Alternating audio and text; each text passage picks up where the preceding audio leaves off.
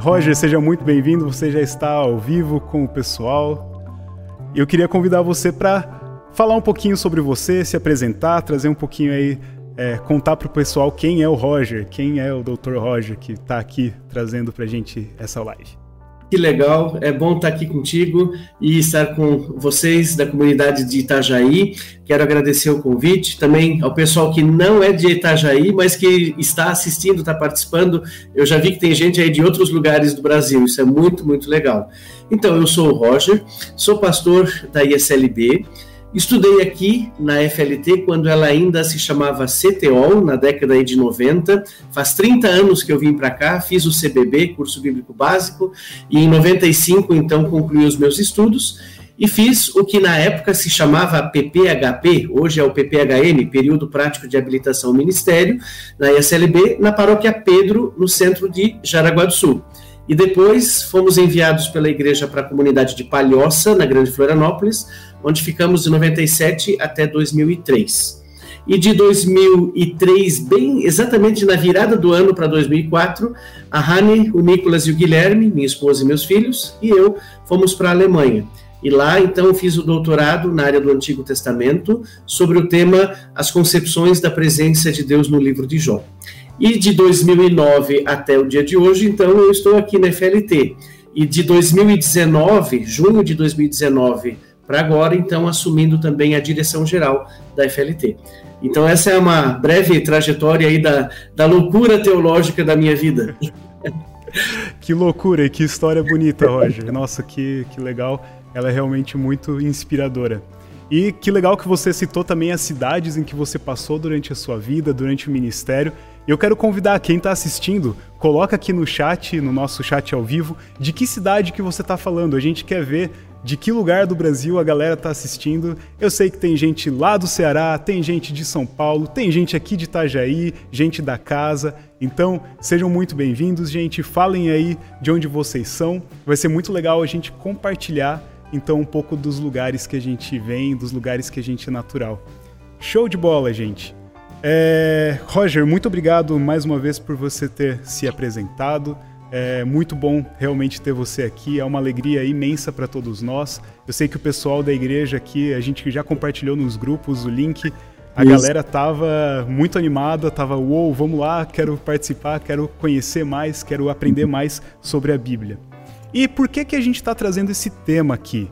Por que, que a gente vai falar sobre surgimento da Bíblia? Como que surgiu a Bíblia? Tem muita gente que acredita que a Bíblia caiu pronta, ela veio como um bloco pronto do céu. Deus mandou a Bíblia e está aqui, ó. Isso daqui é a palavra, é a minha palavra e agora vocês vão crer nisso aqui. E tem muita gente que não sabe como que a Bíblia surgiu, qual foi o passo a passo, como que é, Deus foi inspirando pessoas e também é, inspirando essas pessoas a escreverem e a levarem a palavra de Deus, então transformar ela num texto. Legal. Roger, mas antes de a gente começar a falar sobre a formação da Bíblia, eu acho que é muito bom a gente dar um passo para trás uhum. e falar como que a Bíblia foi dividida. Por que, que nós temos a Bíblia hoje da forma como ela é? A gente pode falar sobre capítulos e versículos. Tem muita gente que acaba é, chegando aqui na live e não teve um contato ainda tão grande com a Bíblia e não sabe o que, que são os capítulos e os versículos. Você pode explicar um pouquinho pra gente o que, que é essa divisão e também como que ela surgiu? Uhum. Como que essa divisão surgiu dentro da Bíblia? Porque nos originais, a gente sabe que eles não estão assim divididos entre capítulos e versículos. Conta aí um pouquinho pra gente, Roger.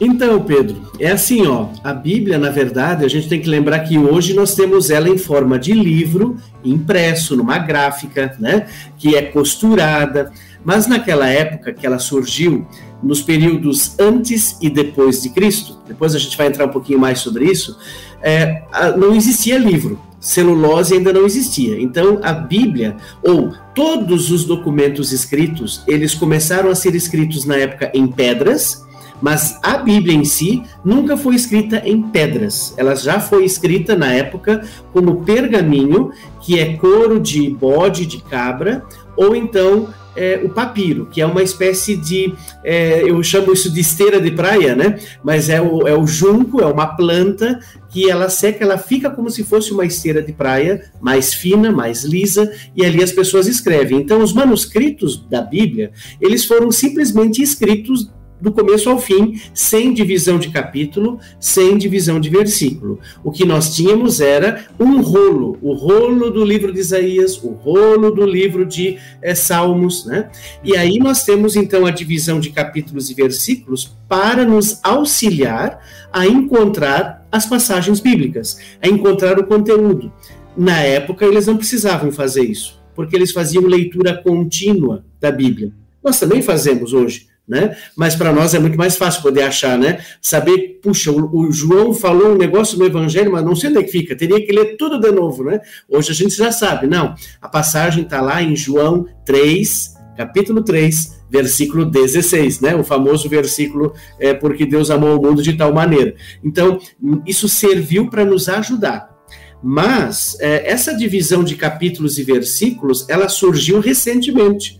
Aliás, não é tão recente, mas ela é bem mais nova do que a própria Bíblia. Lá por volta de 1200, numa, na, na Universidade de Paris, vai surgir com é, é, um senhor que justamente chamado Stephen Langton, ele vai dividir a Bíblia em capítulos. Tá? Então, na Universidade de Paris, veja, Paris não é só chique por causa do perfume, não é só chique por causa da moda, né? O Fashion Week, mas é também famoso pela divisão em capítulos.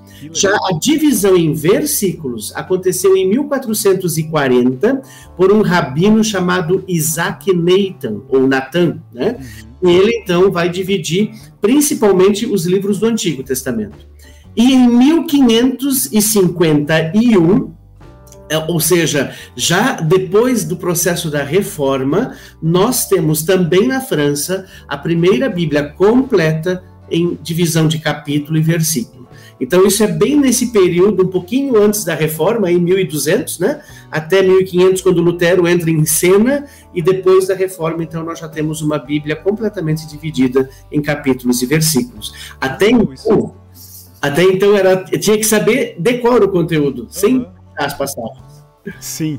Nossa, que legal isso, que até depois da reforma luterana, né, da reforma protestante que Lutero fez, ainda não estava 100% dividido, Exatamente. 100% prontinho. É. Isso é uma informação muito interessante. É, e um detalhe importante, as pessoas conheciam versículos bíblicos por meio da liturgia do culto, porque algumas passagens bíblicas, elas eram usadas nas orações, nas antífonas, nos, nos cânticos litúrgicos, então se sabia essas passagens bíblicas, mas ninguém sabia onde é que elas estavam na Bíblia. Sim, Interessante também a gente lembrar que a Bíblia ela não estava tão fácil assim para o povo, né?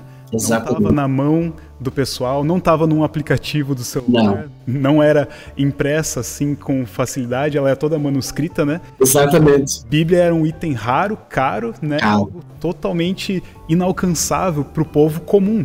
Exatamente. Para a galera que estava lá trabalhando, que estava todos nós, né? Pessoas comuns. Inclusive, na época da reforma, né, a gente sabe que Lutero traduziu a Bíblia para o alemão, não foi a primeira tradução, mas foi aquela que foi a mais popular, o alemão mais acessível. Mas a Bíblia em si ainda não era acessível.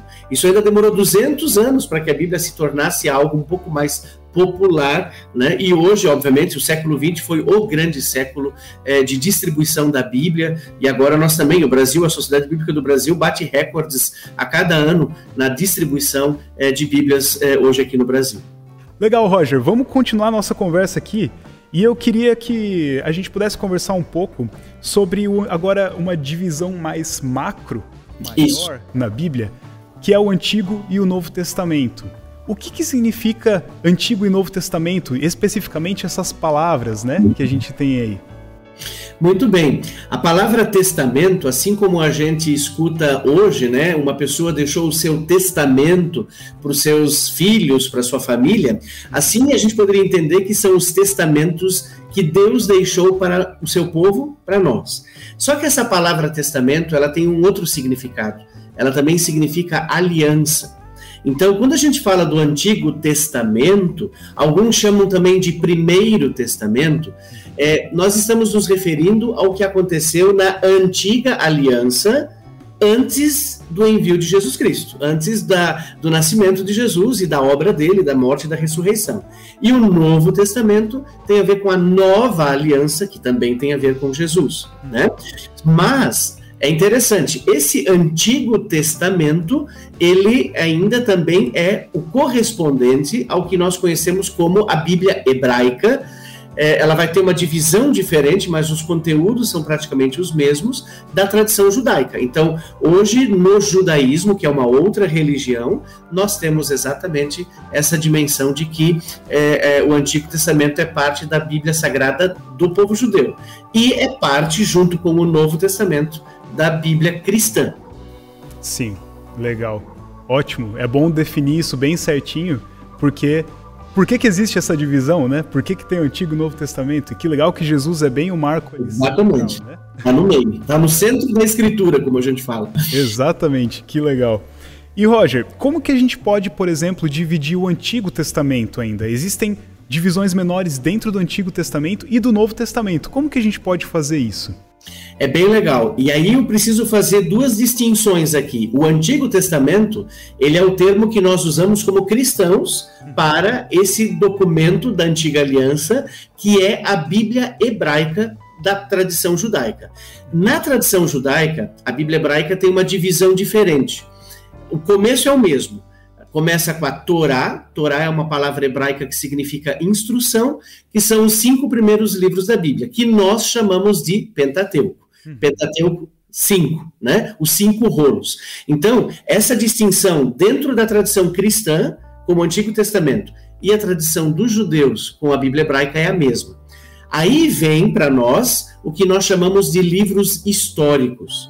Josué, Juízes, 1 e 2 Samuel, lá o livro de Ruth, é, 1 e 2 Reis, 1 e 2 Crônicas, Esdras, Neemias e Esther. Até aqui nós temos então o que nós chamamos de livros históricos.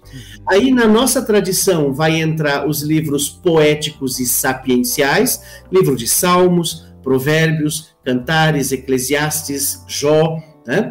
E aí vem, por último, os livros proféticos, que aí nós temos os profetas que a gente chama de maiores, que são maiores por causa do número de rolos, né, ou, ah. ou de conteúdo, né, eles não eram grandes, né, no sentido de tamanho, mas tamanho do livro. Então nós temos o Isaías, o Jeremias, o Ezequiel e o Daniel. E depois nós temos os doze profetas menores, que são livros mais curtos. Essa é a divisão interna do Antigo Testamento da nossa Bíblia cristã. Agora, na Bíblia hebraica é diferente. Na Bíblia hebraica, os é, livros proféticos estão no meio. O último livro da Bíblia hebraica é o livro de Crônicas, ou seja, tem uma mudança bem interessante. Então começa com os cinco primeiros é igual, aí vai ter o livro de Josué, Juízes, Samuel e Reis. Uhum. Aí vem os profetas, Isaías até Malaquias, e aí depois eles têm então todos os outros livros que eles chamam de escritos. Então, enquanto nós dividimos em quatro, Pentateuco, históricos, poéticos e sapienciais e proféticos, os judeus têm três, ou seja, a Torá, os profetas e os escritos. O conteúdo é o mesmo, é só divisão diferente. Então, o Novo Testamento é só para nós, né? Ele vale só para a fé cristã, e aí ele também tem uma estrutura dividida em quatro, que são os quatro evangelhos, né? Juntamente com o livro de Atos, e daí forma a segunda parte, as cartas, que vão ser cartas de Paulo e cartas que a gente chama de gerais, tem as cartas de Judas, de João, de Pedro e, por último, o livro de Apocalipse. E isso tem a ver não só com é, os blocos que a gente chama do, do, dos livros, mas também com o seu conteúdo. Né? Os dois primeiros blocos têm um caráter mais histórico, ah, os evangelhos e o livro de Atos. As cartas têm a ver com a realidade das igrejas e o livro de Apocalipse falando da volta de Jesus. Certo, legal. Nossa, muito bom a gente entender um pouquinho mais sobre essa organização da Bíblia. E que legal a diferença entre a Bíblia é, cristã agora, né, e a Bíblia judaica, né? Essas duas divisões diferentes que influenciam até na organização dos livros dentro dela, né? Eu lembro muito bem nas bancas de hebraico na faculdade que o Antigo Testamento era o mais difícil de achar onde que era o livro, porque muitas vezes a gente está com a cabeça no, no, funcionando na forma que a gente lê a Bíblia é, cristã, mas a Bíblia hebraica que a gente tem, ela tá organizada igualzinho lá é, os judeus então leem a Bíblia. Eu gosto muito de uma analogia que professoras de culto infantil fazem para a gente entender por que, que existem capítulos e versículos. É como se fosse um endereço. Você mesmo falou, é, uhum. é necessário a gente pegar e, e, e, achar, encontrar onde está aquele texto bíblico, porque a gente não faz leituras corridas como faziam os judeus e tudo uhum. mais.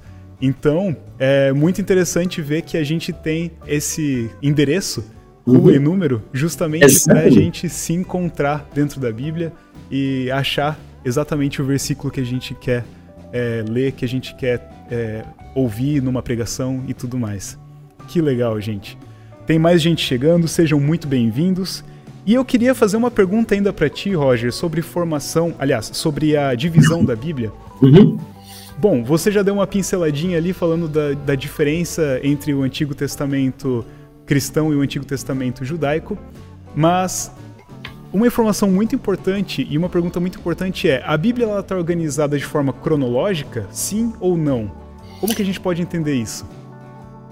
Olha, Pedro, na verdade, assim, ó, teoricamente a gente poderia dizer que sim, ela está construída falando da criação, em Gênesis 1, e termina em Apocalipse falando da nova criação.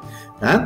É, é, importante a gente agora olhar para a Bíblia como um todo, uhum. porque é, também o Antigo Testamento separado, a gente poderia dizer que tem uma certa cronologia, e o Novo Testamento, obviamente, tem uma cronologia. cronologia mostrando é, Jesus nascendo, a obra dele, depois o surgimento da igreja com o livro de Atos, como as comunidades viviam com as cartas, indo para o Apocalipse falando do futuro. Mas, se a gente olhar agora a Bíblia como um todo, de forma geral, sim. Mas se a gente colocar uma lupa, a gente vai ter é, algumas dificuldades com a cronologia. Eu vou dar alguns exemplos para vocês. É, os livros proféticos, na verdade, eles deveriam estar juntos nos livros históricos. Porque quando a gente abre o livro de Reis, aí a gente fica sabendo que tem um profeta chamado Isaías, tem o profeta chamado Jeremias. Alguns profetas são citados dentro do livro histórico. Uhum. Então, quando eu abro, por exemplo, é, Segunda Reis, capítulo é, 15, é, 16, eu estou lá dentro do capítulo 7, 8, 9 de Isaías. Então, é, essa questão da cronologia seria mais fácil se eu tivesse tudo junto né? Mas ela não foi feita assim. Então, é uma dica que eu dou para vocês de quando a gente lê, por exemplo, os livros proféticos, da gente, no primeiro versículo já vai estar escrito que o profeta atuou no período do rei tal, tal e tal. Aí você procura no livro de reis, onde é que está citado a história desses reis. Aí você vai entender melhor tanto o livro do profeta quanto o livro de reis. Né? Legal. Ou ainda, na questão da, da cronologia, por exemplo, nós temos repetecos na Bíblia, né? Você começou a ler Gênesis, você vai indo, indo, indo, indo, chega até 2 Reis 24, 25. Aí o povo está na Babilônia. Quando você vira a sua Bíblia, a página dela, você entra em Primeira Crônicas. Onde é que começa a Primeira Crônicas? Com Adão de novo. Sim. E aí vai, vai, vai tudo desde o começo de novo e termina lá na Babilônia de novo, em 2 Crônicas 36. Então nós temos também duas é, histórias da, de Israel, vamos dizer assim, dentro da Bíblia, e, e ela se repete, por isso que não dá para dizer que é uma cronologia. Agora, digamos assim, o último livro do Antigo Testamento que, que menciona algo do contexto histórico cronológico são dois: o livro de Esther, que a Esther é rainha da Pérsia, isso é lá por volta do ano 400, né? E o livro de Daniel, a segunda parte, que a segunda parte já é uma parte apocalíptica, quase perto lá do período de Jesus nascer. Então é bem importante a gente perceber isso. Né? E no Novo Testamento, no Novo Testamento, o que, que acontece? As cartas não têm uma sequência, já não sabe direito ainda qual carta veio primeiro. Existem hipóteses, né? Mas a gente não tem como dizer, ah, Paulo escreveu primeiro essa, depois essa, depois essa. Existem as hipóteses, mas a gente prefere lê-las como elas estão na Bíblia. Sim, legal. Não, é interessante isso. Só para esclarecer, 400, a Esther ali 400 antes de Cristo, para deixar bem definido para o pessoal que está assistindo. Então, existe... É, eu achei muito legal isso quando você falou, Roger, é, de que se a gente olha a Bíblia toda, ela tem uma cronologia, mas se a gente pega uma lupa e coloca lá no isso. livro bíblico, a gente precisa entender que nem tudo está organizado de uma forma isso. tão cronológica assim. E olha uma dica Exato. importantíssima. Vai ler um profeta, dá uma olhadinha em Reis também para ver em que momento esse profeta atuou. Muito legal. Quem sabe a gente libera para o pessoal, quem quiser, uma tabela que ajuda né, a, a encontrar os textos bíblicos aí. Uh, existem tabelas, existem uh, esses, essas ferramentas que auxiliam a gente a se encontrar dentro da Bíblia.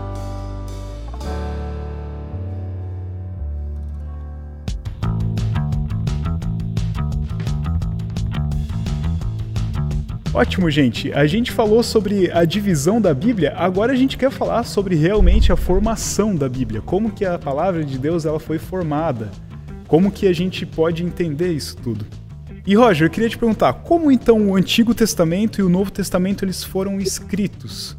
O que significa dizer que o Antigo e o Novo Testamento eles são inspiração divina? Eles caíram prontos do céu, sim ou não? Como que é isso daí? Olha, essa sempre é uma boa pergunta. E assim, é bem legal a gente perceber que a Bíblia, de fato, ela não caiu pronta do céu. Né? Nas tuas é, divulgações aí essa semana, você até falou né, que a Bíblia demorou mais de mil anos para ser formada. E é verdade, principalmente o Antigo Testamento. Né? O Antigo Testamento ele, ele tem uma abrangência, no caso da história de Israel, se a gente quiser, vamos, vamos colocar aquilo que a gente hoje consegue dar datas, né? Entre aspas, tudo isso é sempre uma probabilidade. É bem provável que Abraão, Sara, Isaac, esse, os, os famosos pais e mães de Israel, é, viveram ali por volta de 1800 antes de Cristo, né? E aí vem toda a história depois com José, com Moisés, e daí o povo de Israel no Egito e por, assim por diante. É, isso aí, imagina, 1800 antes de Cristo, é, essas histórias elas foram contadas numa primeira vez de pai para filho. Nós temos que lembrar que a Bíblia surge da tradição oral. Oral significa os pais contavam aos filhos o que Deus fez. Uhum. Mais tarde, algumas dessas histórias são contadas é, e são escritas para que a futura geração não se esqueça do que Deus fez. Então isso é muito interessante. Nós somos um povo que não vivemos nessa cultura. A nossa cultura ela, ela é da imagem hoje. Né? A nossa cultura é assim que a gente quase não sabe mais das histórias dos nossos avós, bisavós, né? Quase não sabe.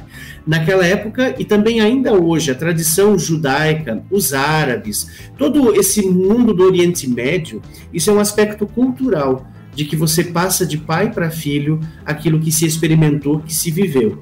E no contexto religioso, é óbvio que vai se contar os grandes feitos de Deus. Por isso nós temos livros históricos na Bíblia. Os livros históricos, eles não surgiram assim, é, o Davi estava lutando com Golias e já teve gente anotando lá. Não, aconteceu bem depois que alguém vai fazer uma história é, daquilo que aconteceu com o povo de Israel, dos principais fatos e eventos. E aí a gente percebe que algumas dessas histórias ainda são seletivas, né? A história do Abraão, por exemplo, a gente conhece o Abraão quando ele já tem 75 anos. Uhum. O que ele fez antes eu não sei, né? Não sei. Então, vejam, a Bíblia foi surgindo com a tradição oral e depois ela foi surgindo com a tradição escrita, né? Que vai então colocando no papel aquilo que são os testemunhos da fé desse povo com Deus para que essa nova geração que vai surgindo, e principalmente, isso é bem importante, né? É, o Abraão era cristão, cristão entre aspas, né? Era uma pessoa temente a Deus sem Bíblia. Né? O Moisés só tinha lá a, a tábua da lei, mas não tinha uma Bíblia. Hoje é impossível. A Bíblia é, de fato, o livro da fé cristã. É impossível ser cristão sem Bíblia.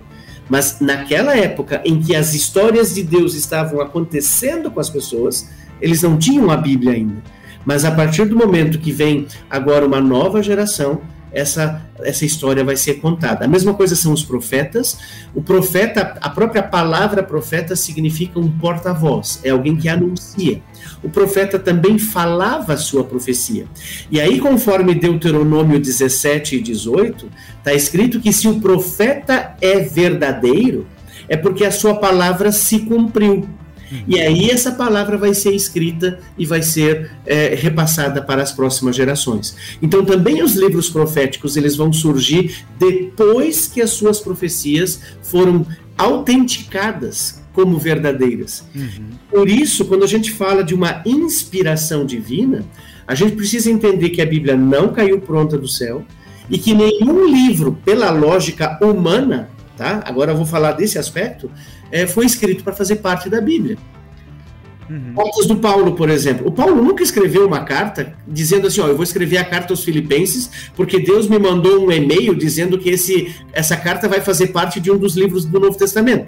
Não, o Paulo escreveu a carta de Filipenses, ele estava preso para agradecer uma oferta que veio para ele. Uhum. Né? E ele fala da alegria, é, é, anima os cristãos em Filipos e manda essa carta. Anos mais tarde, as comunidades estavam é, é, se reunindo em culto e liam a carta de Filipos. Uhum. Ou seja, a carta que foi endereçada só à igreja de Filipenses foi lida por todas as igrejas cristãs da idade ali da, da, da igreja antiga, para que eles pudessem então conhecer a palavra de Deus. Aí esse livro foi considerado digno de ser canonizado, que é um assunto que nós vamos falar logo mais, né? Legal. Então nós temos uma história de surgimento, né? E a inspiração está no seguinte fato: é, tudo se encaixa na Bíblia de forma perfeita. Ela demorou 1.600 anos para ficar pronta. Uhum. Mas se você lê ela de Gênesis Apocalipse, só pode ter tido um autor divino para escrever ela. Né? O ser humano não seria capaz de colocar todas as histórias e todos os textos nessa lógica que ela, que ela traz para nós. Que a gente é, lê uma coisa e, e lembra da outra e tudo faz sentido. Uhum. Senão seria simplesmente um, uma coleção de 66 livros um do lado do outro que não teria ligação nenhuma. Mas não é isso, é pelo contrário. O Espírito Santo foi inspirando as pessoas a escrever o conteúdo a partir do que Deus fez na vida delas e inspirou tanto a tradição judaica quanto a tradição cristã a canonizar esses livros que hoje se encaixam como um quebra-cabeça. Sim, Roger, só uma pausa. Explica Sim. pra gente o que é canonizar, o que é o cânone. Tudo Acho bem. é importante a gente definir Isso. esse termo.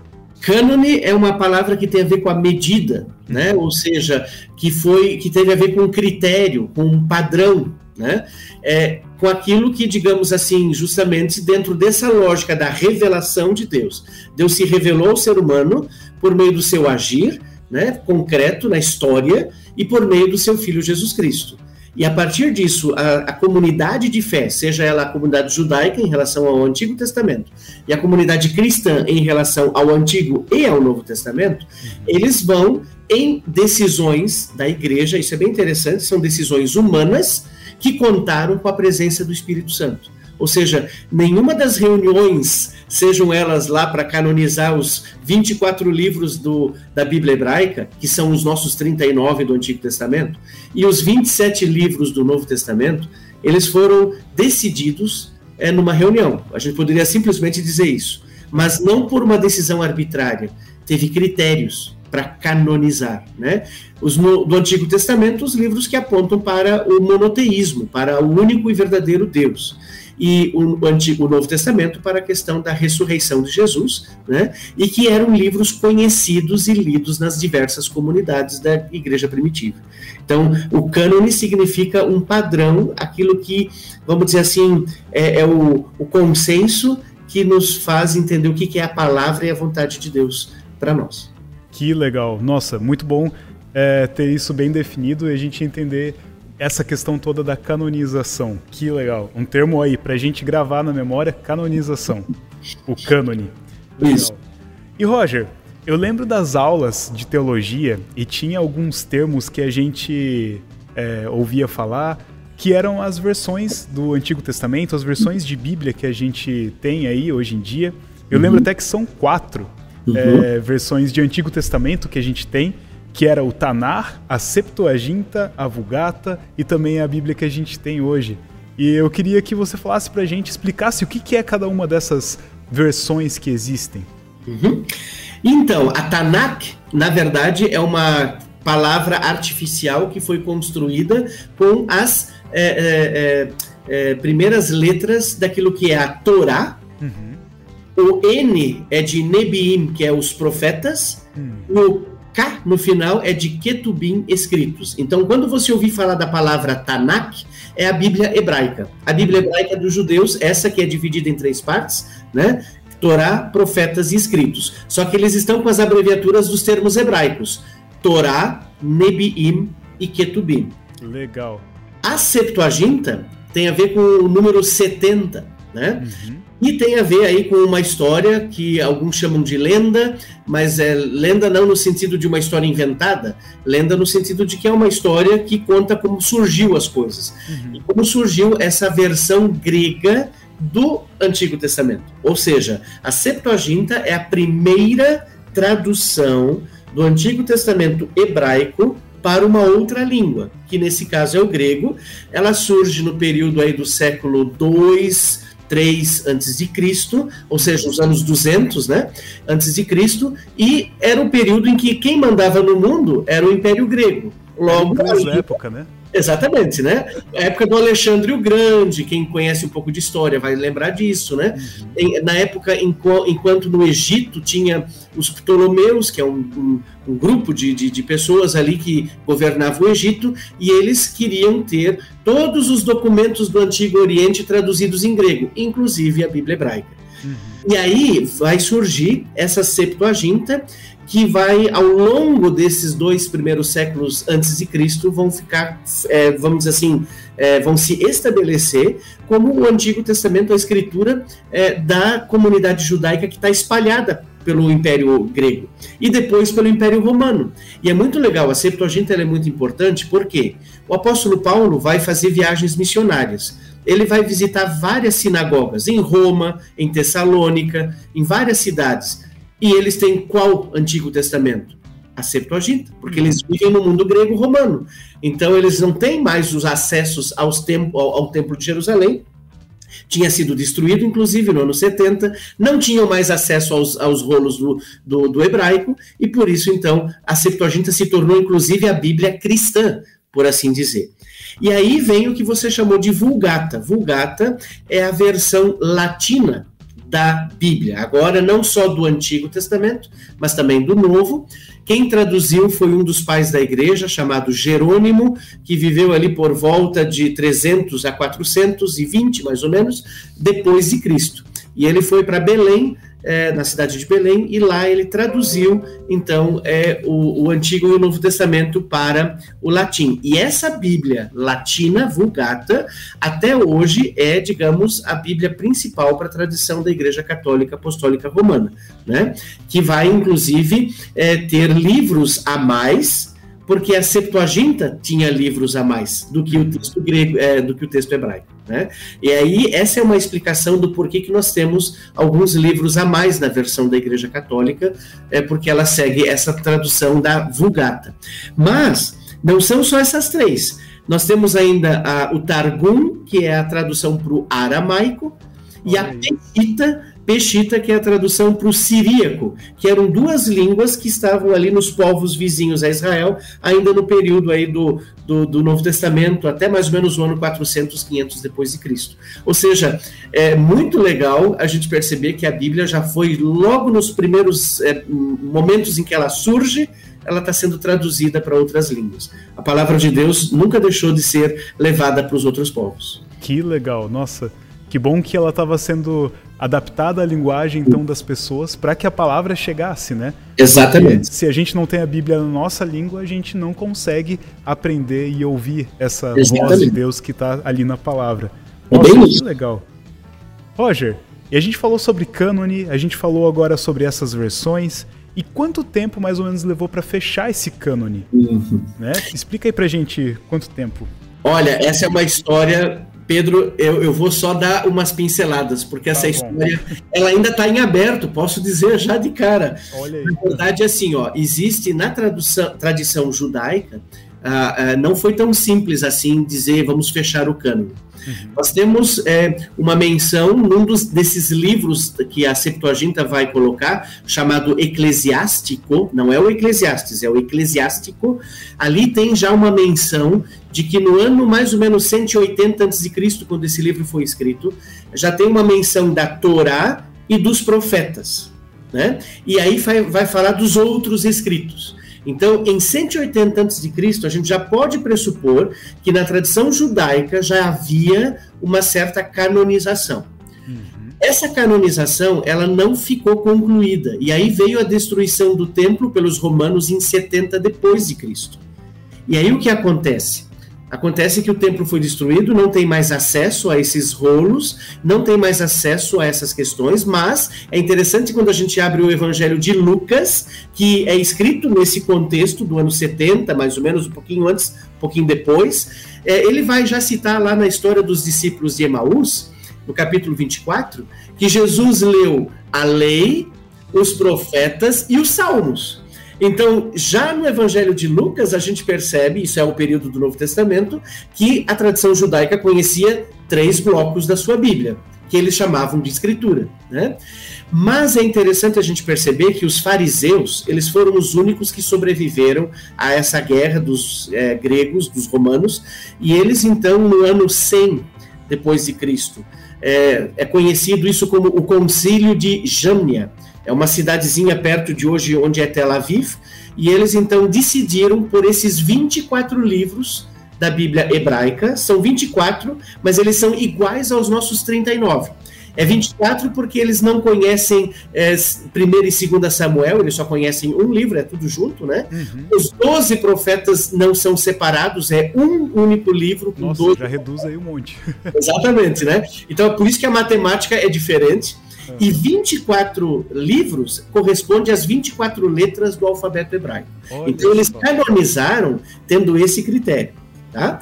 Mas eu preciso dizer para vocês que dois livros foram polêmicos até a Idade Média. Ainda na época de Lutero, a tradição judaica teve muita dificuldade com o livro de Cantares, uhum. o livro de Eclesiastes, três livros, melhor dizendo, e o livro de Esther. Por quê? Porque eles não mencionam o nome de Deus. Né? O, nome, o livro de Eclesiastes até menciona um pouquinho, mas é, alguns achavam que Eclesiastes era muito grego, é, porque ele discute filosofia grega. Né? O livro de Esther não menciona nenhuma vez o nome de Deus, então eles achavam que não seria um livro sagrado. E a mesma coisa é Cantares, né? porque Cantares é, é, fala de sexualidade, e daí isso era um pouco problemático. Mas o livro de Cantares é lido até hoje no culto de Páscoa deles. A, a, a festa da Páscoa tem o principal livro, o livro de Cantares. a festa de Tabernáculos usa o livro de Eclesiastes. Né? E o livro de Esther na festa de Purim. Então, depois da Idade Média, os rabinos decidiram, já que eles são livros que são usados nas nossas festas, eles são livros sagrados. Então, consideraram. Veja, 1500 mais ou menos, tá? Uhum. No Novo Testamento, daí nós temos é, algumas, é, alguns concílios da igreja por volta ali do ano 390, que vai, digamos assim, selecionar é, esses 27 livros que nós temos. Mas aqui eu preciso dizer algo bem interessante, né? Esses 27 livros, eles foram, é, digamos, canonizados nessa reunião é, no ano 300, mas isso num primeiro momento não valia para toda a igreja, era só para uma região né? mas que depois ficou estabelecido que seria dessa forma. Olha isso. Só que aí vem uma, uma coisa, uma curiosidade bem importante, tanto do Antigo quanto do Novo Testamento. Né? Nós hoje temos válido, válido como é, é, é, Antigo Testamento canonizado quatro versões diferentes uhum. no mundo. A tradição judaica usa os 24 livros, aqueles, né, uhum. que correspondem aos nossos 39. Aí nós temos a igreja ortodoxa, russa, ortodoxa grega, que vai ter a Septuaginta até hoje como sua Bíblia. Significa que eles vão ter quatro livros de Macabeus, Judite, né, é, Tobias, é, os livros, vários outros livros. Né, são 53 livros que a Septuaginta tinha. Né? Veja como mudou. E nós temos daí a nossa tradição protestante, né? que é a tradição que vai justamente pegar os 39 livros, mas colocar uma outra sequência. Né? Por isso que a nossa Bíblia termina com Malaquias, certo? Então você percebe que existe aí é, é versão. Ah, e ainda tem a versão católica é, da Igreja Católica que é, segue a Vulgata, que tem inspiração na Septuaginta, que rolo, né? Uhum. Mas não é a mesma coisa. Então, veja, a original em hebraico, uhum tradução grega da Septuaginta para as igrejas ortodoxas e igrejas do Oriente, a nossa Bíblia protestante e a Bíblia católica. São quatro Antigos Testamentos diferentes e que valem como canonizados. Um dia no céu nós vamos ter que perguntar para Deus qual é o Antigo Testamento que ele usa, né? Verdade. Só que no, no Novo Testamento, Pedro, a coisa também é assim. Nós temos 27 livros canonizados, mas a igreja cóptica, ela tem o livro de Enoque também junto. As igrejas do Oriente, algumas delas, como por exemplo na Síria, não aceita o livro de Judas, não aceita o livro de Tiago, não aceita o livro de Apocalipse. Tu entendes? Hum. Então, quando a gente fala de canonizar a Bíblia, nós temos que falar de qual confissão cristã. Não estou falando de religião, é de confissão cristã, porque são tradições diferentes que surgiu dessa forma por causa da história deles.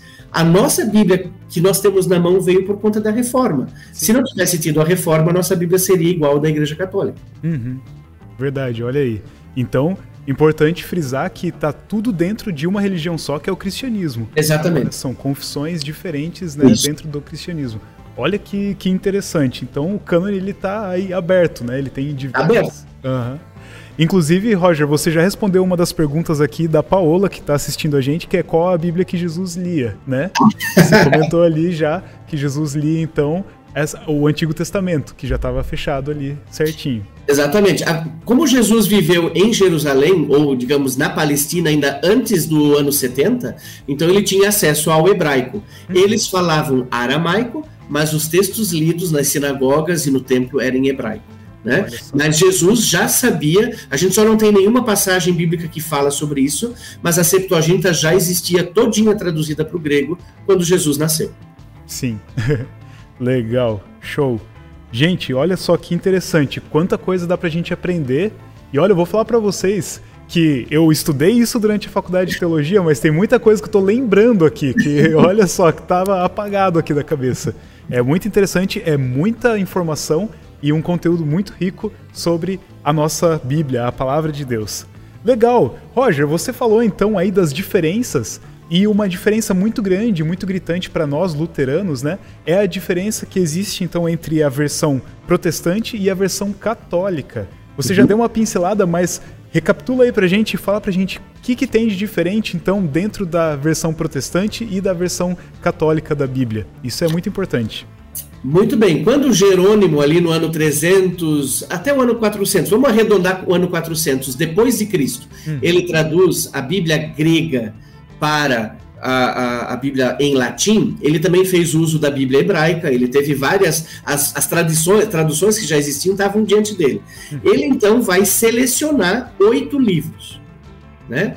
que são os livros de Primeira e Segunda Macabeus, que contam a história de quando a Palestina foi dominada pelos gregos. Isso é bem importante. Né? A gente só entende o Novo Testamento se a gente lê Macabeus, porque é ali que vai surgir os fariseus, os saduceus, aqueles nomes né, que a gente vai vendo. O livro de Judite e Tobias, o livro de Baruque, que é um livro que está vinculado ao profeta Jeremias, mas é um livro que foi escrito muitos anos depois o livro de Eclesiástico, também chamado de Jesus Siraque. Que não é o mesmo Jesus Cristo, né? É, não é o mesmo. É que o nome Jesus era muito comum naquela época, né? É o nome Yoshua, jo, Josué, né? Uhum. Então é um nome muito comum. Então Jesus Siraque não tem nada a ver com Jesus Cristo, uhum. mas é, é, o, é o nome é, da pessoa que escreveu o livro e que depois virou eclesiástico. Sabedoria de Salomão e ainda alguns acréscimos no livro de Esther e no livro de Daniel, que é o capítulo 13 e 14 de Daniel. Né? A nossa Bíblia protestante vai só até o capítulo 12 e depois tem mais dois capítulos na Bíblia católica. E em Esther, a nossa Bíblia simplesmente diz: E Esther orou ao Senhor, ponto. Uhum. A Septuaginta acrescentou as orações da Esther. Ela, ela, ela, colocou orações escritas, como a Esther orou a Deus, e a Vulgata traduziu para o latim e ficou isso na Bíblia Católica. Eu trouxe aqui para mostrar para vocês a Bíblia de Jerusalém. Essa é a melhor Bíblia, digamos assim, hoje, é, católica, que tem, inclusive, é uma Bíblia de estudos e que tem esses livros. Eu queria, inclusive, recomendar que você pudesse ter uma dessas Bíblias. Ah, o Pedro tem a dele. a minha também, a minha tá apagada. que legal. Ou seja, esses livros, é, eles estão na Bíblia católica porque eles estavam na Septuaginta. Eles não estavam na Bíblia grega porque a tradição judaica não reconhece a língua grega como língua sagrada. só reconhece aquilo que foi escrito em hebraico. Uhum. Certo? certo? Bom, se eu sou um judeu, eu vou entender esse argumento. Um judeu não vai reconhecer outro, outra língua sagrada a não ser o hebraico. Uhum. Agora, nós como cristãos, se a gente tiver essa posição, a gente vai ter um problema, porque o Novo Testamento foi todo escrito em grego. E nós temos que o Novo Testamento é sagrado. Então, o argumento de não ler esses livros por causa da língua escrita, que era o grego, para nós não fecha. Né? Uhum. Então, eles não têm nenhum problema, nada, eles não, não são livros heréticos, pelo contrário, eles são citados pelo apóstolo Paulo, pelo João, pelo Pedro, na Bíblia do Novo Testamento. Né? Eles citam alguns versículos desse texto. Quando a gente fala que Deus criou tudo do nada, essa palavra nem está na, na, na, no Antigo Testamento. Essa é uma palavra de 2 Macabeus, capítulo 7. Né? É, os teólogos que falam da creatio ex nihilo, né? essa expressão, criação a partir do nada, que é um dogma da nossa fé, isso é, um, é uma passagem bíblica que está em 2 Macabeus 7. Então, esses livros, eles não entraram para nós é, por pouco. O Lutero traduziu todos eles, o Lutero valorizou todos eles, existe até os prefácios que Lutero escreveu para esses livros. A, a, a, obra selecionada de Lutero, volume 8, traz é, os prefácios de todos esses oito livros, só é, o Lutero mudou o lugar deles. Uhum. Lutero colocou esses livros exatamente no período histórico. O Lutero tentou fazer uma cronologia, colocou todos esses livros entre o Antigo e o Novo Testamento. Hoje, se você vai para a Alemanha e compra uma Bíblia de Lutero, você pode comprar uma Bíblia com esses livros ou sem esses livros. Uhum. O Lutero considerou eles, esses livros bem tranquilos. Ele só disse que eles são diferentes, principalmente o livro de Judite e Tobias e Baruch, porque eles são ficções. O que, que ele quer dizer com isso? São livros que não contam uma história real, mas uma história inventada como se fosse uma parábola. Jesus contou várias ficções. Quando Jesus conta a parábola, a parábola nunca é uma história real, são sempre histórias inventadas, certo? São ilustrações. E por isso o Lutero disse que esses livros, eles servem para a nossa edificação. Mas ele distingue dos outros livros que contam uma história real. Então essa é a diferença, né? A história de Abraão, Moisés, Davi não é ficção, ela é real. Agora, Judite, essa mulher não existiu. É, Judite é uma personagem inventada pelo autor para falar do povo judeu. Por isso, Judite, judeu. Né? E Tobias é a mesma coisa. Então, é um livro que foi escrito num período em que os judeus eram perseguidos pela sua fé, e é uma linguagem codificada que só o judeu entendia. Olha né? Então, é por isso que esses livros estão ali. Só que por que, que nós não temos na Bíblia do Lutero hoje no Brasil? Porque na época que a Bíblia foi traduzida pelo Almeida, a Bíblia era muito cara para ser traduzida. Uhum. Ela é muito cara para ser publicada em livro e enviado para as colônias, como o Brasil era Brasil colônia. Por isso, as sociedades bíblicas internacionais do século 17, 18 tiraram esses livros para que ela ficasse mais fina e mais barata. Olha e aí vieram para o Brasil as Bíblias dessa forma, sem esses livros. Mas eu quero repetir: não existe nenhuma heresia em ler esses livros. Né? É uma diferença apenas histórica, é, de língua, uhum. mostrando os judeus, mas também uma diferença financeira. Sim.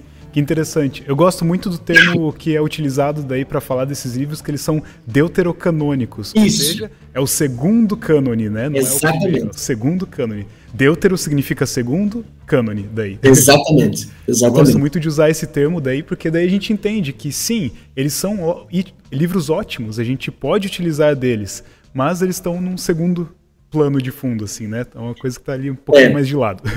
Pedro, se tu me ainda me permites, é, existe claro. uma outra terminologia para esses livros que hoje ela não seria correta. Nós aprendemos que a gente chamaria esses livros de apócrifos, né? A tradição protestante chama esses livros de apócrifos. Apócrifo significa algo que está escondido. Uhum. Mas essa palavra não, não faz jus a esses oito livros. Eles não têm nada de escondido.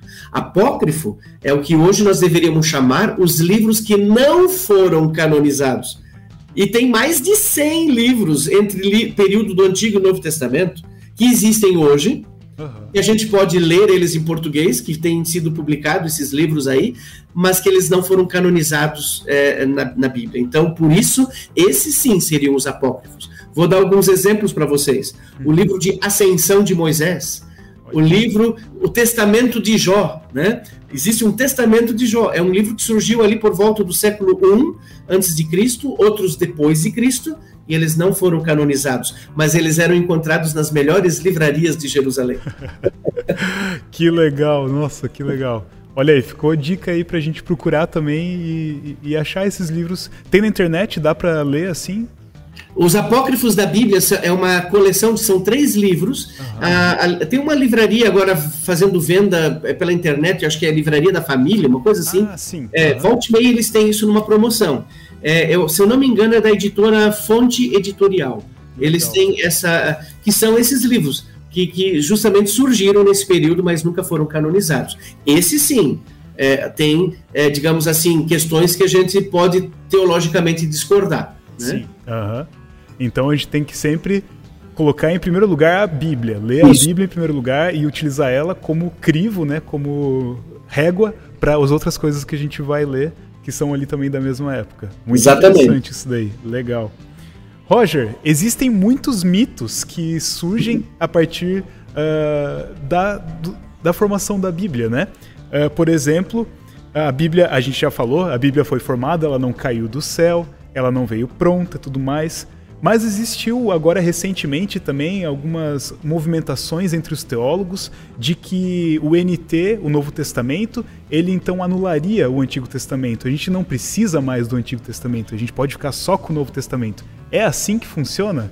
Diz aí tua opinião pra gente. Olha, tu entras agora num assunto bem legal. Eu gosto desse assunto porque, na verdade, é, a, são mitos, como você fala, mas na verdade eu ia dizer assim que são má compreensões, às vezes, de algumas coisas. Ou às vezes a gente aprendeu e não é que ensinaram errado, é que não aprofundaram isso para nós, né? Legal. Então assim, ó, a Bíblia ela de fato não caiu pronta do céu. Como eu disse, ela demorou 1600 anos e ela ela surgiu é, Deus é tão misericordioso, Deus é tão grandioso, que ele deixou a sua palavra acontecer aqui entre nós. Por isso, quando a gente fala do dogma da palavra de Deus, o dogma da Escritura, aquilo que a gente chama de doutrina da Escritura, como é que a gente entende a Bíblia como palavra de Deus, ela também é palavra de homens. Né? Se ela caísse do céu, ela seria só uma palavra de Deus que o ser humano não iria entender. Uhum. Mas assim como Jesus se encarnou e veio nesse mundo. E ele foi, foi e é, né, verdadeiro Deus e verdadeiro ser humano. E ele é o Logos, Logos é a palavra grega para falar justamente de palavra, ele é a palavra de Deus. A Bíblia não pode ser outra coisa. Vocês entendem? Se Jesus é verdadeiro Deus e verdadeiro ser humano e é a palavra viva de Deus que se fez carne, então a Bíblia ela vai refletir as duas naturezas de Jesus Cristo. Por isso a palavra de Deus, ela é 100% de Deus, divina, e ela é 100% humana. E por ela ser 100% humana, ela surgiu com os autores aqui dessa terra. É o Moisés, é o profeta Jeremias, que escreveu três vezes o livro dele, porque o rei Manassés queimou duas vezes o livro dele na fogueira. Né? Uhum. É, é, é, o livro do, do João, do Mateus, é, são as cartas de Paulo, né? ou seja, você vê que tem são pessoas que escreveram, né? pessoas que escreveram inspiradas por Deus. Essa é a diferença entre nós e a tradição dos muçulmanos os muçulmanos acreditam piamente que a, o Alcorão, né, que é o livro sagrado deles, caiu pronto do céu nas mãos do Maomé, que o anjo Gabriel entregou ao Maomé lá no Domo da Rocha, em Jerusalém. Lá ele teria recebido o Alcorão. E aí é, é assim, é quase que uma bibliolatria, vamos dizer assim, uhum. né? E nós não temos isso, porque nós não cremos na Bíblia nós cremos em Jesus Cristo, que se revela a nós pela palavra de Deus. E por isso a Bíblia não é objeto de culto para nós. Né? Ela testemunha como palavra de Deus e como palavra humana a revelação e aquilo que Deus tem para nós. Nós vamos voltar um pouquinho sobre esse assunto depois, Sim. mas é bem interessante. Só fazer um comentário, Roger. Sim. Mais vale a presença de Jesus na minha casa do que a Bíblia aberta lá num cantinho, né? Exa exatamente, exatamente. E mais vale eu folhear minha Bíblia e ler do que deixar isso. ela aberta lá pegando pó. Isso é outra coisa. É, é bem isso. É bem isso. E a outra coisa que você menciona é que, de fato, já desde o início da história da igreja, no ano 150 depois de Cristo, veja, o, o, as igrejas estavam ainda bem no começo, as comunidades.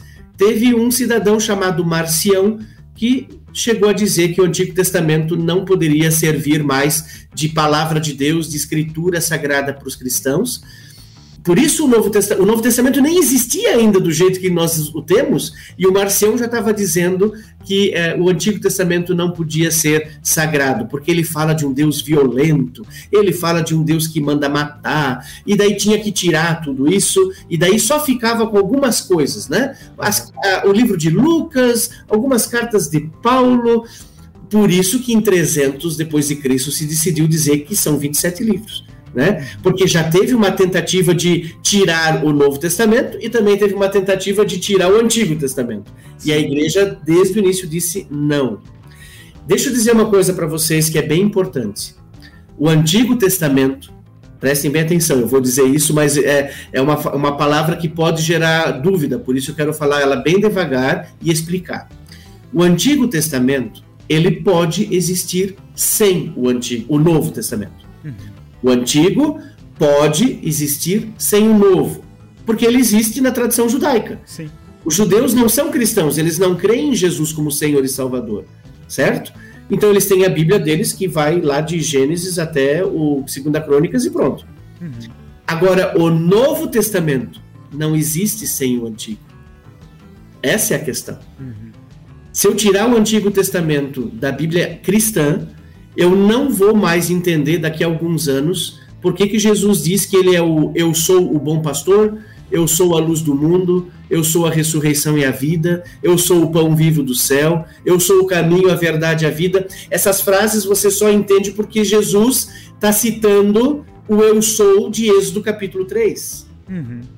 Você não vai mais entender por que, que Jesus é o bom pastor, porque você não vai ter mais a referência do Salmo 23 Hum. ou da, da imagem de Deus como pastor do livro de Jeremias, de Ezequiel. Você não vai entender nem mais a, o primeiro versículo de João, que no princípio era o verbo. Esse no princípio vincula com Gênesis 1, 1 no princípio. Aí você vai ler o Apocalipse, já é difícil de entender ele é assim. Verdade. Aí depois mesmo que ninguém entende, porque ele vai falar lá no final de uma árvore da vida, e vai falar de um jardim, de uma nova Jerusalém que desce, e vai falar de 24 anciãos e de quatro seres viventes na sala do trono de Deus. Nossa, isso deve ser Nárnia, né? Mas, mas não o Antigo Testamento. Ou seja, o Antigo Testamento ele nos dá a linguagem do Novo. E o Antigo Testamento nos, nos dá também a base para eu entender quem é Jesus. Ele é o Filho de Deus. Ele é o cumprimento das profecias. Ele é o Deus vivo e verdadeiro. Ou seja, toda a questão do Novo Testamento só faz sentido se eu sei o Antigo Testamento. Então, eu digo assim, ó, é Quatsch, né? Quatsch é uma expressão em alemão que a gente diz é besteira tirar o Antigo Testamento é, da Bíblia cristã. Não faz sentido. Aí sim, aí deixa eu dizer, aí o Marcião teria razão, porque aí o Novo Testamento ia mostrar um Deus completamente é, ruim, perverso, que mata o seu filho na cruz e ninguém ia entender o que, que isso significa. Nossa, verdade, profundo isso. Aí a gente não ia entender, a gente ia olhar para Deus como um, um perverso. Uhum. Exatamente, um tirano perverso. Que mata o filho na cruz. Exatamente. Nossa, e eu até fiquei arrepiado aqui de pensar realmente como é impressionante essa ligação que existe entre o Antigo e o Novo Testamento. Como uhum. o Novo Testamento ele depende exclusivamente do Antigo Testamento para acontecer. Então todas as promessas lá, todo, todo o sofrimento do povo de Deus e depois a solução para tudo isso que eles passaram. E se a gente olha, realmente só existe se um tiver linkado com o outro. Muito é bem legal. Uma outra informação muito interessante é que eu já vi algumas pessoas me perguntando, até ficando confusas, quando eu comentei que Jesus não escreveu nenhum evangelho. É, e não escreveu, na verdade, nenhum livro da Bíblia. É muito interessante isso, né, Roger? Que Jesus Cristo, ele não escreveu nada sobre ele.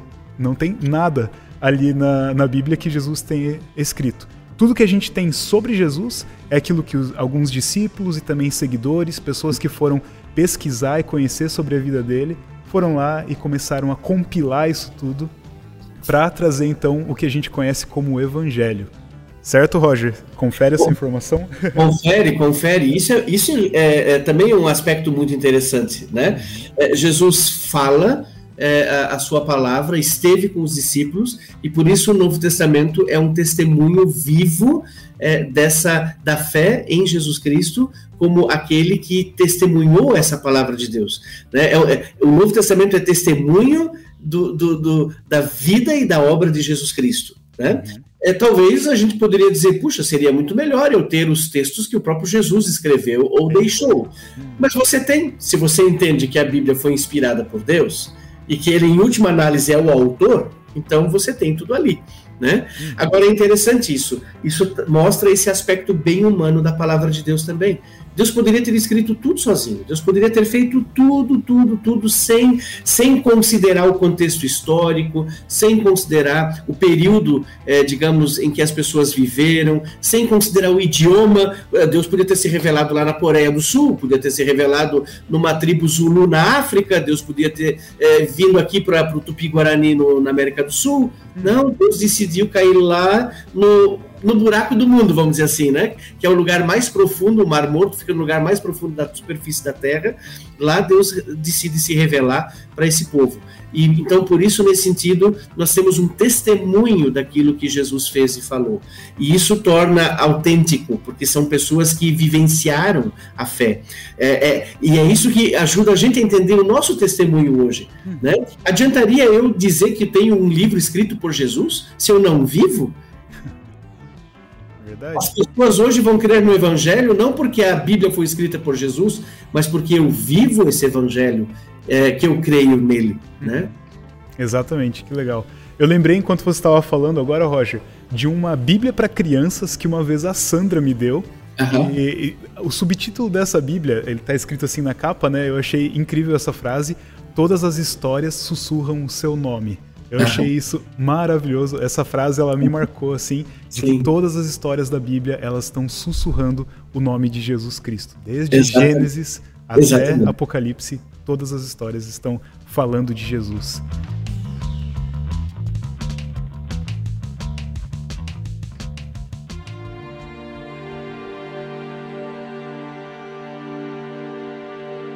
É, eu vou dar uma puladinha na nossa conversa aqui e a gente vai já para as perguntas do pessoal. Porque são umas perguntas muito interessantes. Eu vou, inclusive, já ler a, a primeira aqui, a da Débora. É, quando a gente estava falando ali sobre a cronologia da Bíblia, ela perguntou que, dentro dessa perspectiva de cronologia, existe um plano de leitura anual da Bíblia, dentro dessa né, é, ideia de cronológico? Ou qual a forma mais indicada de leitura? Antes do Roger falar, é, eu não sei, Roger, se você conhece, mas eu vi outro dia numa livraria é, uma Bíblia cronológica, é, em que ela é, ela é organizada de acordo com a cronologia. Mas é, eu não sei agora falar detalhes sobre ela, só me veio à mente agora essa Bíblia que eu encontrei outro dia. Deixa eu então responder a pergunta da Débora, é, fazendo um breve comentário desse teu aspecto que você colocou dessa Bíblia, Pedro. Uhum. Assim, com o respeito que a gente tem, obviamente, né? É, é, e se, eu seria bem antiético se eu dissesse não comprem né, a Bíblia. Eu só diria assim, cuidado para a gente não é, canonizar, vou dizer assim essa palavra, é, algo que é uma probabilidade. Uhum. A única data que nós temos no Antigo Testamento é o ano 520, a época de Ageu e Zacarias. O resto é tudo suposição nós não temos nenhuma data, a forma de contar os anos eram diferentes. Sim. Nós hoje estamos dentro de um calendário gregoriano que ainda tem erros, nós estamos, na verdade, com eh, um erro de quatro a seis anos, né, que a gente aprende já desde a escola, que nós temos um erro, nós já deveríamos estar ou em 2026 ou em 2024, a gente não sabe direito ainda, é, e que dirá falar de algo que ainda tinha uma forma diferente de contar. Uhum. Então, é, qualquer tentativa de colocar a Bíblia dentro de uma cronologia corre o risco de fazer algo que Deus não quis. Porque Deus quis a Bíblia do jeito que ela está ela ela tá de um jeito que ela tem a sua cronologia dentro da lógica do plano de salvação e não da cronologia histórica é, cronológica no sentido de dias, datas, semanas, meses e anos. Ou seja, a Bíblia parte da criação, da, da revelação de Deus com o povo de Israel, da revelação máxima dele em Jesus Cristo. Isso tem é quando Quirino foi governador da Síria, ponto. Era quando Pilatos estava lá no, como procurador da, da não da República, mas da, da de Roma, né? E vai ao período em que surgem as comunidades no Império Romano e termina com o Apocalipse falando de algo futuro que não tem nem data marcada, mas que é uma esperança viva da nova criação. Então a Bíblia tem uma cronologia que tem a ver com o plano de salvação, não com a minha agenda é, aqui de 31 dias, ou 24 horas, ou 365 dias. Agora, um plano de leitura só faz sentido se for da Bíblia como ela está. Né? Claro, agora respeitando as nossas devidas tradições. Se você é alguém católico, é, você vai ler a Bíblia católica. Não impede você de ler uma Bíblia protestante e vice-versa. Uhum. Mas não existe, Débora, uma, uma dica assim, vamos dizer assim, uma receita pronta para isso. Eu vou deixar talvez duas sugestões. A primeira, você leia de Gênesis Apocalipse uma vez para você ter essa ideia desse plano maravilhoso de salvação de Deus. Todos nós, pessoas cristãs, precisamos ler a Bíblia pelo menos uma vez na vida, de Gênesis a Apocalipse. Hum. Senão a gente não tem a visão do todo.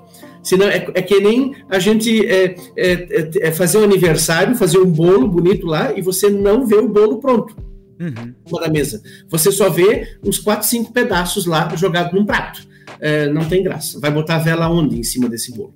Né? Então a gente precisa ter a visão geral. A outra dica é você pode fazer leitura seletiva. Por exemplo, você pode pegar é, os profetas menores para ler. Começa lá em Oséias, né, e vai até o Malaquias. Você pode começar a ler só os quatro evangelhos. Você pode ler o livro de Atos. E, e a gente não tem pressa para ler a Bíblia, né? Então a gente pode passar um semestre inteiro lendo de Gênesis a Deuteronômio.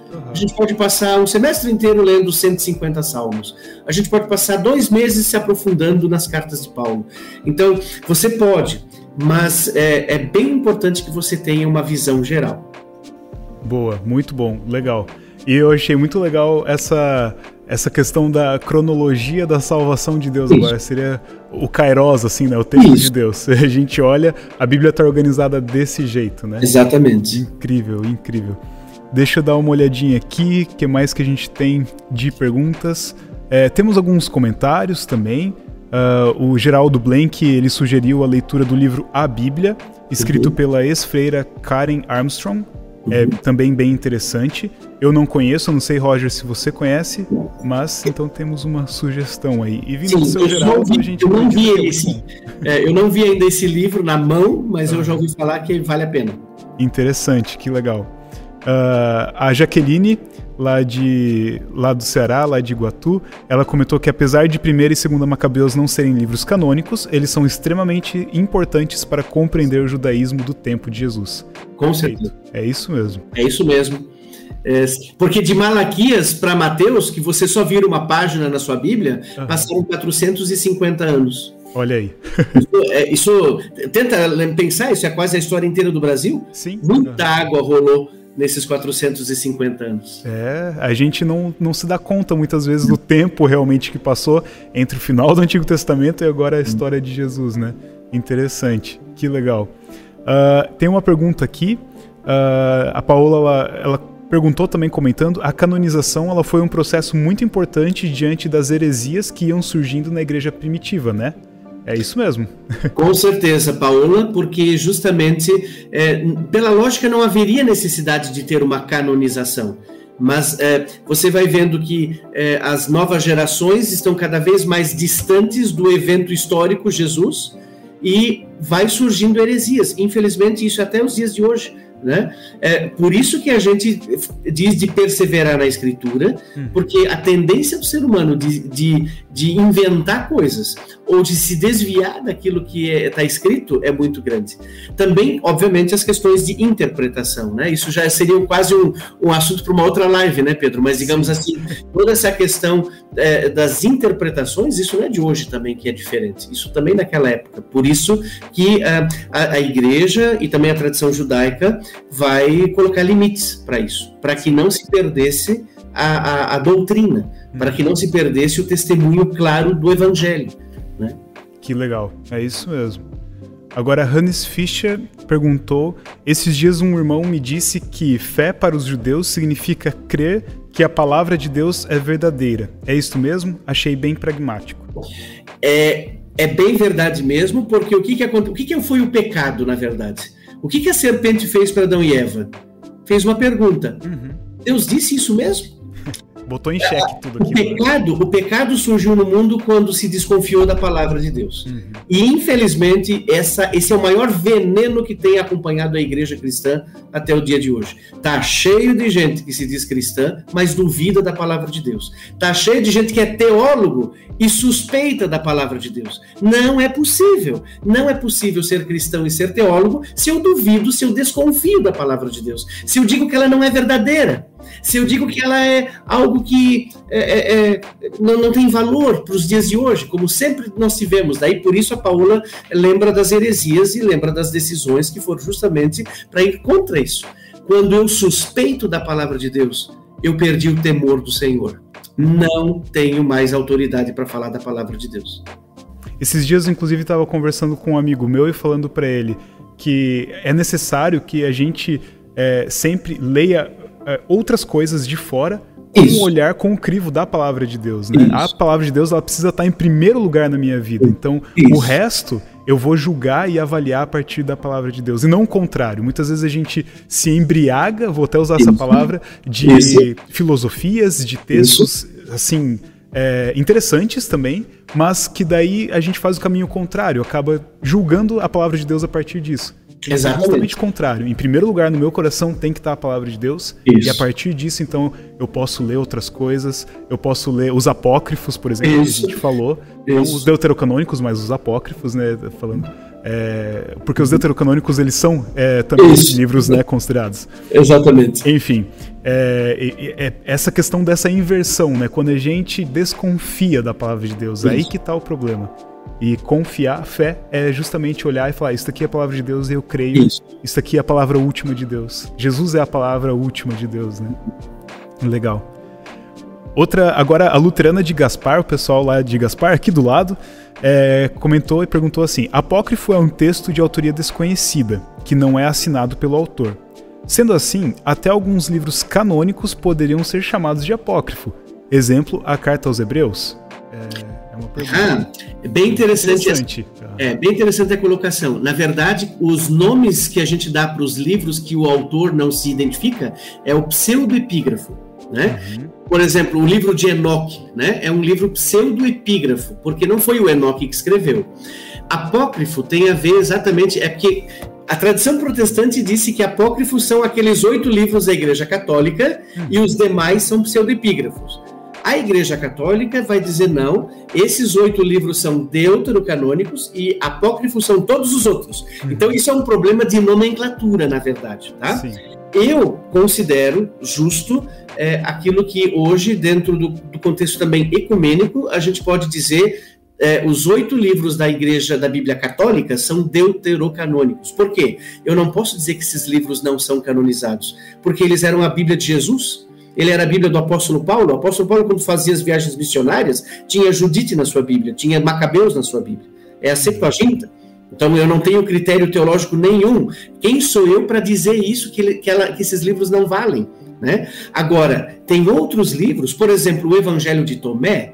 O Evangelho de Tomé é um pseudepígrafo, não foi o Tomé que escreveu. É um livro apócrifo também porque ele vai contra a ressurreição. Foi o Evangelho de Tomé que, que, que desencadeou todo um processo ao longo da história da igreja que culminou com o, o filme Código da Vinci.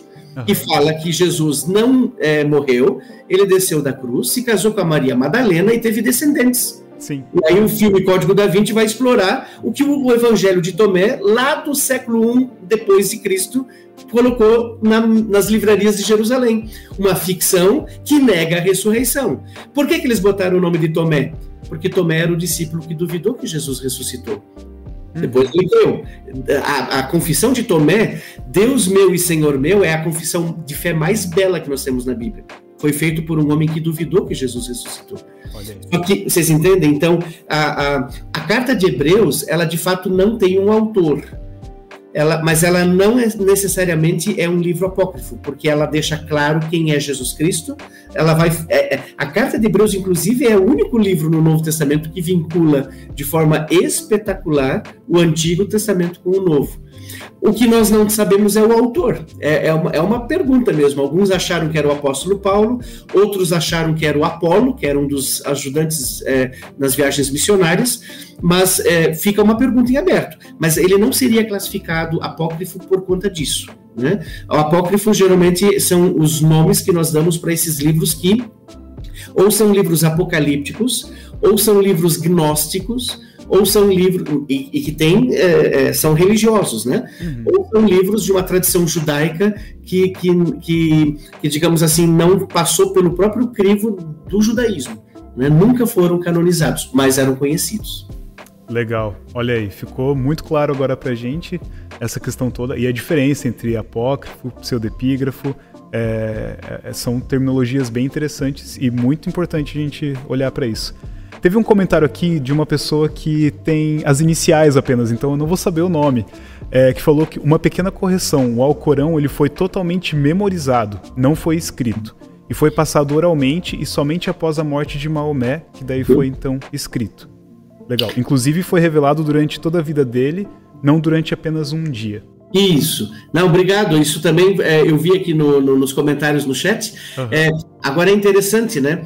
Mesmo assim, mesmo assim, para o muçulmano, o Alcorão não tem o caráter humano. Ele sempre é esse caráter divino, tanto é que nenhuma tradução do Alcorão é considerada sagrada. Só pode ser considerado livro sagrado, o Alcorão, o que está escrito em árabe. Né? Então, é, nós temos é, Alcorão traduzido para o português, tem para o inglês, para o alemão, para várias línguas. Eles são apenas para é, ter um conhecimento, mas eles não podem ser usados. Né? Mas obrigado que você comentou isso também aqui nesse contexto. Sim. É, a Paola ela comentou uma coisa, só para esclarecer ali é quando a gente estava falando que Jesus não escreveu nada, a única coisa que Jesus escreveu foi no chão, lá em João 8. Isso. E só para deixar claro aqui, que eu vi que teve uns comentários ali, uhum. então a única coisa que Jesus escreveu foi ali uh, no chão, em João 8. Antes, então, de, dele receber aquela mulher que estava sendo acusada de ser adúltera. Exatamente. É, é, muito interessante esse trecho. E é realmente, eu lembro. Não lembro qual professor na faculdade ele falou que o único escrito que a gente tem aí de Jesus é esse escrito, então, no chão. A, a Jaqueline ela perguntou: sobre a Bíblia da Igreja Ortodoxa Etíope, o senhor poderia falar algo, pois eles usam o livro de Enoque. Como compreender o cristianismo de tradições que usam livros que não consideramos canônicos? Olha, essa é uma boa pergunta. É, essa resposta eu de fato, é, assim, não é que eu não tenho essa resposta. É, é, um fenômeno histórico e é um fenômeno, vamos dizer assim, é, espiritual. Eu, eu, não consigo entender isso de forma diferente. Nós é que não entendemos. Nós estamos muito distantes de um mundo que a gente não iria compreender se a gente fosse. Eu tive a oportunidade em 2008 de estar na Síria, na Jordânia, em Israel e no Egito. E eu visitei é, algumas dessas igrejas.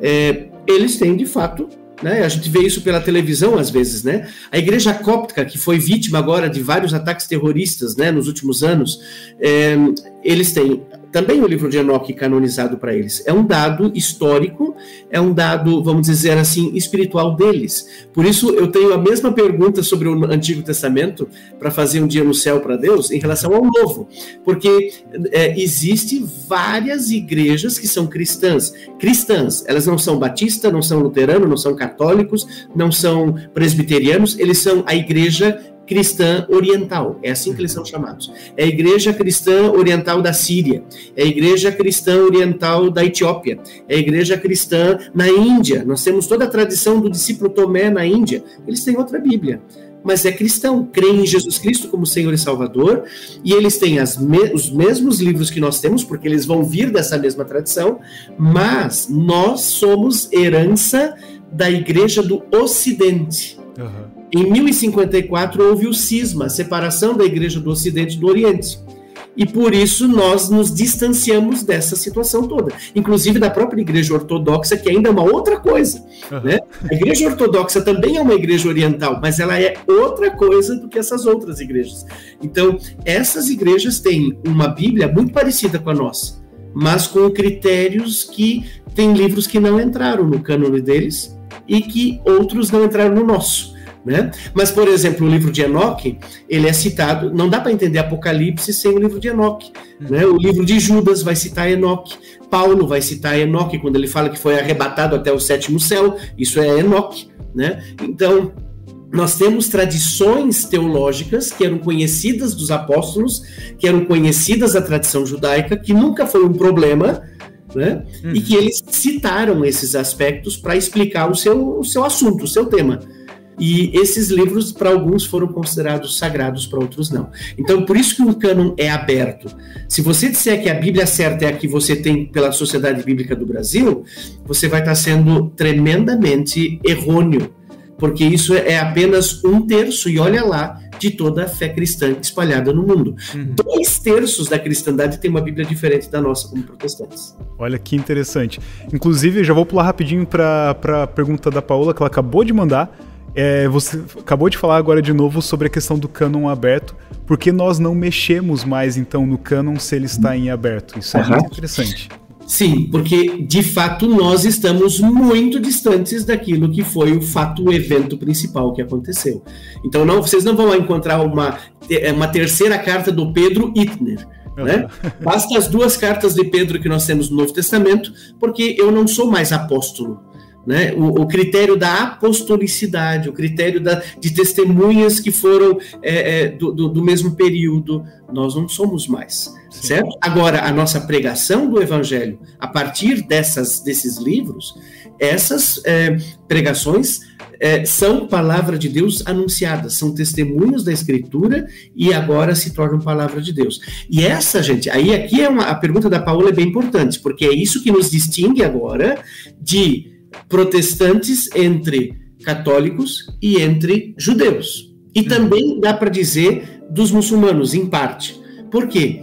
A fé cristã, ela, eh, no contexto da tradição católica, considera canônico, inclusive, as encíclicas papais. A uhum. tradição católica, desde que ela existe, tem o mesmo pé de igualdade da Escritura Sagrada. Na tradição protestante, Lutero, Calvino e os outros reformadores cortaram. O sola escritura significa que aquilo que são os documentos confessionais das igrejas não tem o mesmo pé de, de, de igualdade. Eles não são palavra de Deus. Uhum. Tá? Então, essa é a diferença agora para nós protestantes, e por isso todas as igrejas protestantes decidiram que, para elas, o critério, a norma de fé é o Antigo e o Novo Testamento dessa tradição específica que nós estamos vivendo. No mundo protestante é o mesmo, não importa se nós somos luteranos, batistas, presbiterianos, pentecostais ou até mesmo neopentecostais. A Bíblia nossa vai ser a mesma. Uhum. Tá? Mas essa Bíblia, é, é, ela só vale para menos de um terço de todos os cristãos que existem no mundo. Nossa, essa é uma informação muito interessante, muito legal mesmo. Eu vou voltar numa pergunta aqui que eu, eu pulei justamente porque a Paola comentou algo que estava no tema ali, né? É, a pergunta do Cláudio Júnior, ele pergunta o seguinte: O livro de Filipe foi citado no filme O Código da Vinci. Uhum. Foi dito que o livro foi excluído por um concílio em mais ou menos 550 depois de Cristo. Uhum. Quanto de ficção e quanto de verdade há nesta colocação? É, é, bem esse aspecto, né? É, nós temos vários livros que surgiram. Como eu falei antes, né? O Testamento de Jó. Existe o Testamento de cada um dos filhos de Jacó, que são livros que foram escritos, são livros apocalípticos, que foram escritos no período ali antes de Jesus, tá?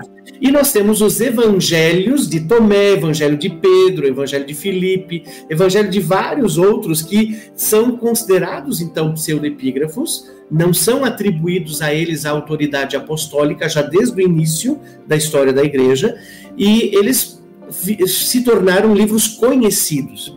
Eu, eu vou dar um exemplo, talvez, que não é muito feliz. Uma coisa é eu ter a Bíblia, a outra coisa é eu ter um livro de edificação pessoal, por exemplo, livros do Max Lucado, por exemplo. Uhum. Tá? Os livros do Max Lucado falam sobre textos bíblicos. São livros de edificação da fé. Falam de assuntos da vida da fé e do contexto do testemunho, seja do povo de Israel ou do povo cristão. Mas não é Bíblia. Assim, eram esses outros livros também que vão surgindo na tradição judaica e na tradição cristã, mas que não são livros que eram entendidos com a autoridade é, apostólica ou a autoridade daí da inspiração divina. Legal, olha aí. Muito esclarecedor, que bom. Show de bola. Roger, eu quero também ainda fazer uma pergunta que eu coloquei junto aqui no nosso roteiro, no nosso bate-papo, para a gente já ir caminhando para o final é a questão da inerrância da Bíblia. A Bíblia ela tem erros, ela é perfeita. O que, que dá para a gente falar sobre isso? Olha, Pedro, essa é uma boa pergunta para o final, né? Uhum. E aí a gente começa tudo de novo. Não, brincadeira. brincadeira. Assim, ó, é, isso é um dogma né, da igreja, já desde a sua origem, que tem a ver com essa questão da inspiração da palavra de Deus. E a inspiração, a gente tem essa base bíblica bem legal de 2 Timóteo 3, né, que é a, toda a escritura foi inspirada por Deus. E Só que aqui nós temos que lembrar, quando Paulo está escrevendo isso para Timóteo, ele está se referindo ao Antigo Testamento. Uhum porque na época de Paulo não tinha o Novo Testamento ainda, nem na época do Timóteo depois, né?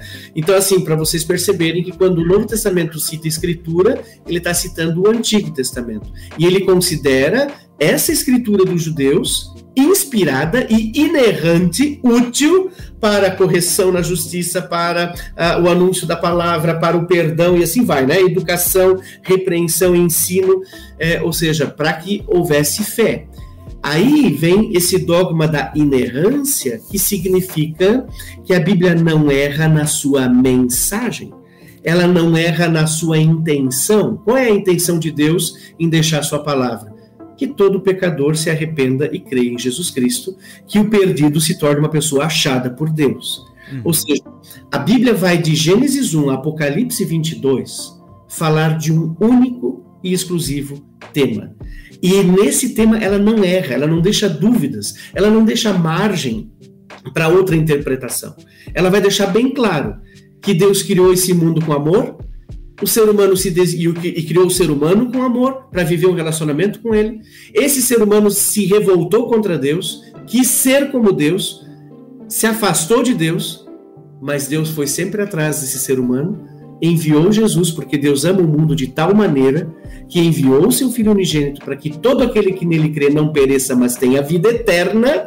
E essa vida eterna é anunciada por causa da ressurreição, que é o tema principal do, do, da pregação apostólica, que gera comunidades, comunidades que geram comunidades, discípulos que fazem discípulos, e nós estamos até 2021 fazendo isso, uhum. na esperança da volta de Jesus para que um dia nós possamos estar na Nova Jerusalém e comer do fruto da árvore da vida novamente, tendo Deus lá é, conosco face a face. Assim termina a Bíblia. Essa mensagem, meus queridos, não erra. Isso aqui é um evangelho puro. Agora, se você abrir Levítico 11, você vai descobrir que na Bíblia morcego é pássaro. Um erro? Uhum. Todo mundo sabe que morcego não é pássaro, só porque tem asa não é pássaro né? Senão os peixes voadores também seriam pássaros, eles não são pássaros, eles são peixes. Então, a Bíblia, ela tem, ela tem erros, por exemplo, de lugares, né? De citação de profeta. Né? Tem profeta sendo citado lá por Marcos, que na verdade ele disse que foi um profeta, mas no fundo, no fundo foi outro profeta que disse. Só que esses errinhos, eles não chegam a comprometer a, a, a, palavra de Deus, não chegam a colocar a Bíblia contra a parede. Infelizmente, muitas pessoas que vivem no ateísmo gostam desses de, das pequenas falhas que existem, né? Dos pequenos erros. Por exemplo, nós temos uma infinidade, são centenas de manuscritos que existem ao longo desses dois mil anos de, de história da igreja, é, que, que, que, fazem com que, de repente, uma letrinha do grego, uma letrinha do hebraico caiu fora. Então, nós temos muitos, muitos manuscritos com textos diferentes, mas eles não erram na mensagem. E por isso, o texto que você tem hoje na sua mão é um texto confiável. Uhum.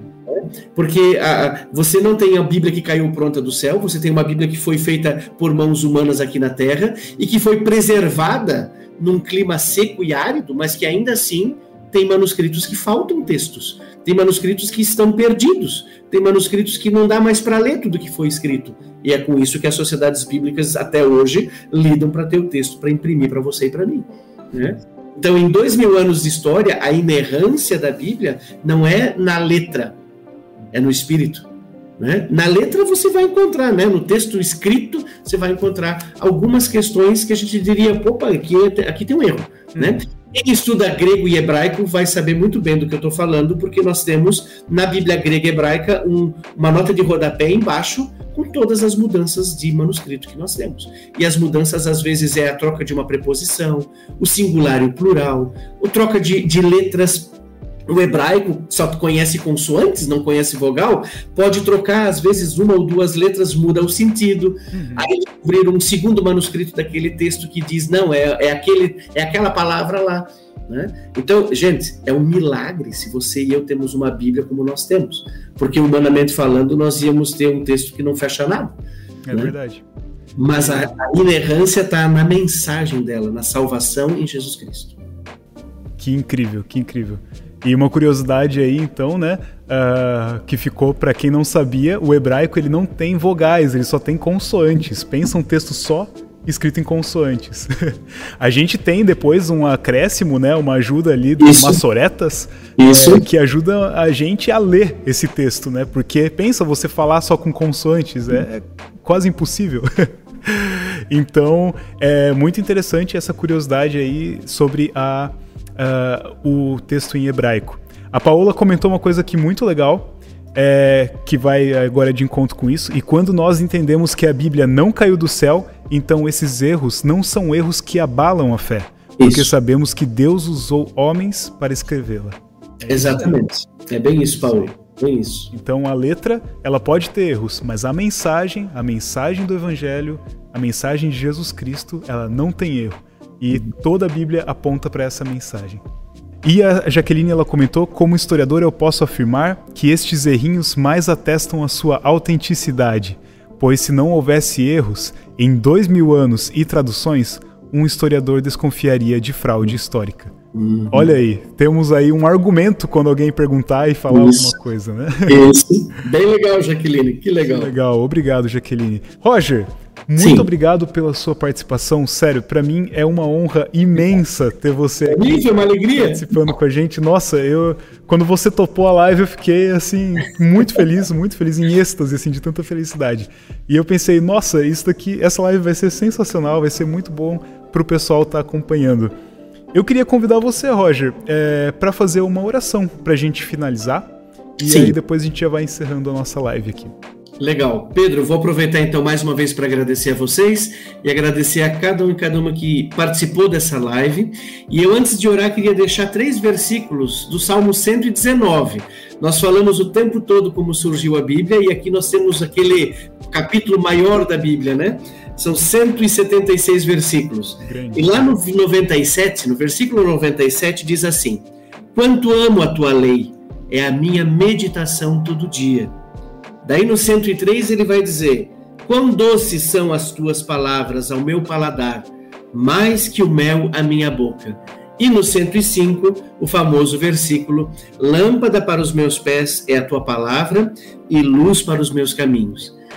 Muito mais do que saber como surgiu a Bíblia, como ela é dividida e todos esses detalhes que nós falamos, o nosso desejo é que vocês possam ler essa palavra e possam ser edificados por ela, porque é a palavra de Deus. Palavra de Deus que atinge o nosso coração, porque também é a palavra de pessoas que viveram com Deus. E por isso meu desejo é que Deus abençoe vocês. Vamos orar. Vamos orar. Bondoso Deus e Pai, nós te agradecemos, nós te louvamos pela noite que tivemos. Te agradecemos pela tua palavra, E te agradecemos, Senhor, que tu não nos deixas sem a tua palavra. Assim como o teu povo de Israel e também as comunidades eh, primitivas puderam eh, perma permanecer e perseverar na tua palavra. Ensina-nos também nós, nos dias de hoje, a lermos com alegria a tua palavra, que é doce como mel e que nos sustenta, nos fortalece. Abençoa, Senhor, a vida de cada um de nós e que essa palavra possa transformar a nossa vida, possa consolar o nosso coração, possa nos abrir os olhos para a missão que tu tens para com cada um de nós e possa sustentar, Senhor, a nossa vida e o nosso testemunho. Obrigado que as tuas palavras são palavras de vida eterna e por isso nós te somos gratos e pedimos a tua bênção também agora nessa noite, que tu nos guardes, nos guies e caminhes conosco, Senhor. Em nome de Jesus. Amém. Amém, amém. Que legal. Muito obrigado, Roger. Muito obrigado mesmo para todo mundo que estava aí. Gente, um abraço para todo mundo, um beijo no coração e até a próxima.